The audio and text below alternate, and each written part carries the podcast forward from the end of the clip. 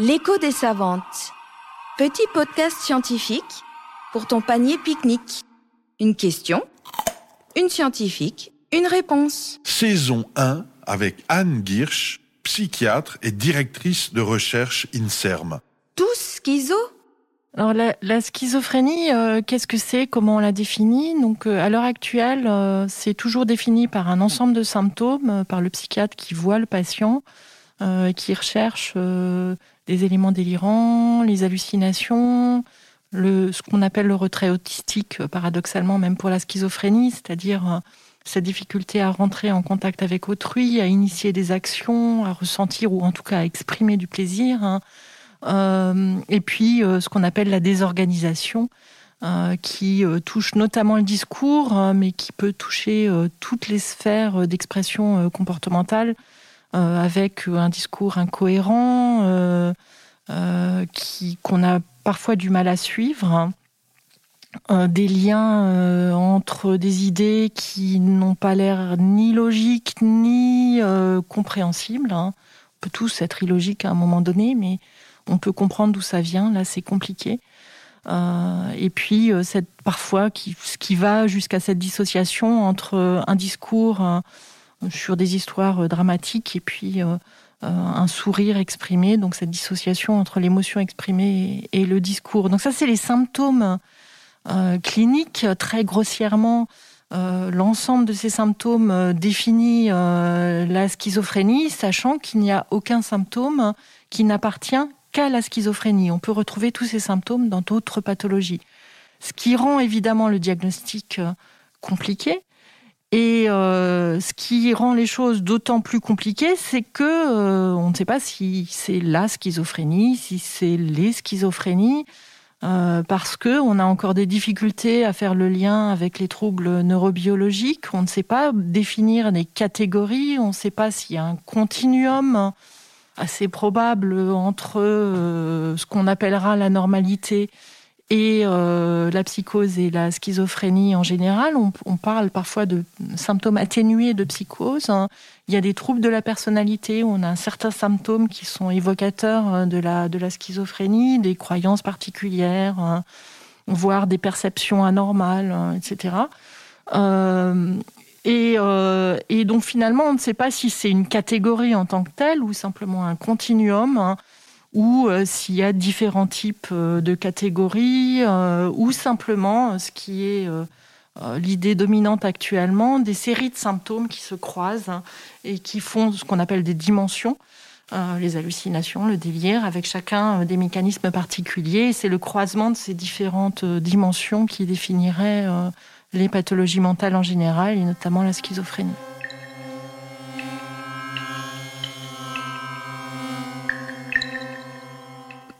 Au, début de la description euh, de la schizophrénie, qui est relativement récente hein, au regard euh, des autres pathologies en médecine, hein, la, description, elle est de la fin du 19e, début du 20e siècle. hein. Euh, et à ce moment-là, jusque jusqu'à la découverte des neuroleptiques, en réalité, les, patients se dégradaient, leur état général se dégradait assez vite parce que euh, ils finissaient par ne plus s'alimenter. Euh, ils pouvaient être très agités et il n'y avait pas moyen de les calmer. Ou, mais souvent, au contraire, ils, restaient euh, sur leur lit et euh, ils mouraient à petit feu.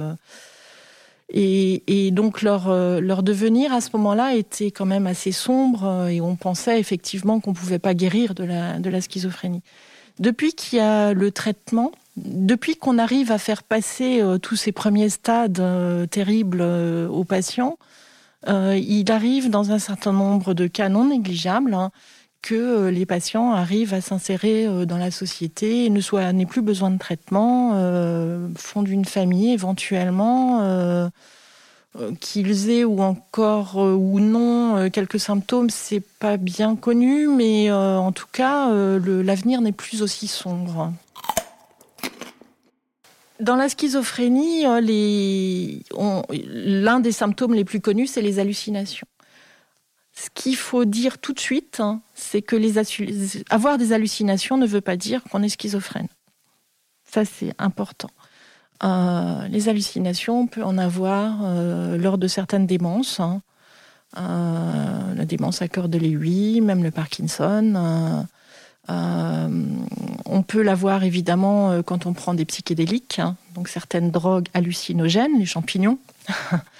Euh, il y a en fait pas mal de situations où on peut avoir des hallucinations. Il y a des personnes qui ont des hallucinations et ça n'a aucune conséquence sur leur vie euh, quotidienne. Euh, je connais quelqu'un qui voit des petits papillons, qui en est très contente et qui est parfaitement actif dans la vie quotidienne. les dans la schizophrénie, les hallucinations euh, peuvent, euh, selon les cas, être soit euh, un épisode en aigu et puis disparaître. Hein.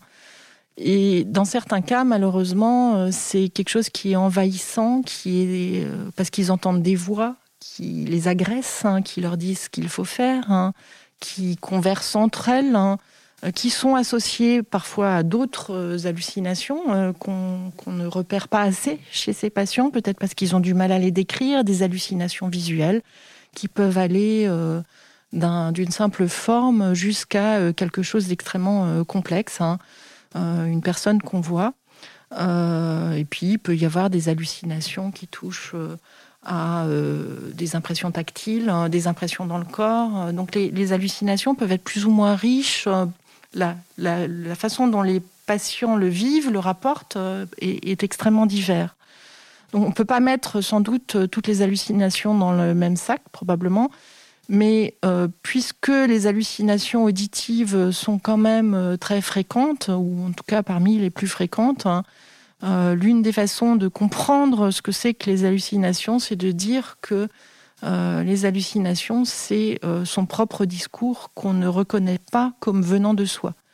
Et ça, c'est quelque chose qui euh, se rattache à un trouble plus général dans la schizophrénie, c'est-à-dire ces troubles du sens de soi, de, pas, qui se traduisent par différents troubles. Donc on peut ne pas reconnaître son discours intérieur. Hein, et euh, en faire des hallucinations. Euh, quand je dis en faire, ça veut dire que c'est pas actif. Hein, c'est comme ça que ça vient euh, en raison des troubles neurologiques, en quelque sorte. Hein.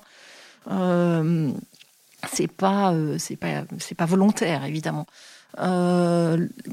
et, et les troubles du sens de soi sont plus générales, c'est-à-dire que d'une part, au niveau le plus complexe, les patients vont avoir du mal à raconter leur propre histoire hein, de façon cohérente, mais aussi euh, ont du mal à se définir eux-mêmes, à, établir des buts de vie pour euh, leur avenir. Hein. Et puis, à un niveau très élémentaire, il pourrait aussi avoir des troubles du soi corporel. Il y a des patients qui vont dire, hein, euh, moi, les limites de mon corps, parfois, ça vous englobe vous. Euh, et euh, ils, vont en fait, ils semblent avoir euh, des, troubles de ces limites corporelles qui sont floues, moins nettes. Hein, qui peut les amener en début de maladie à avoir l'impression d'une dépersonnalisation, d'un sentiment de vide intérieur, hein, d'une terreur hein, à toucher quelqu'un d'autre. Euh, à ne pas se reconnaître dans le miroir non plus.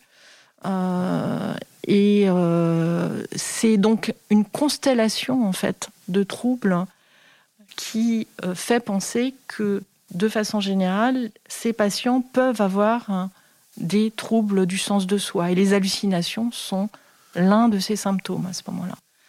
Donc euh, habituellement, on pense que euh, vie entière, euh, il y a un risque qui s'établit entre 0,7 et 1% de la population, avec une hétérogénéité de symptômes et de gravité extrême. Hein. L'écho des savantes. Petit podcast scientifique pour ton panier pique-nique. Une production de la Nef des Sciences.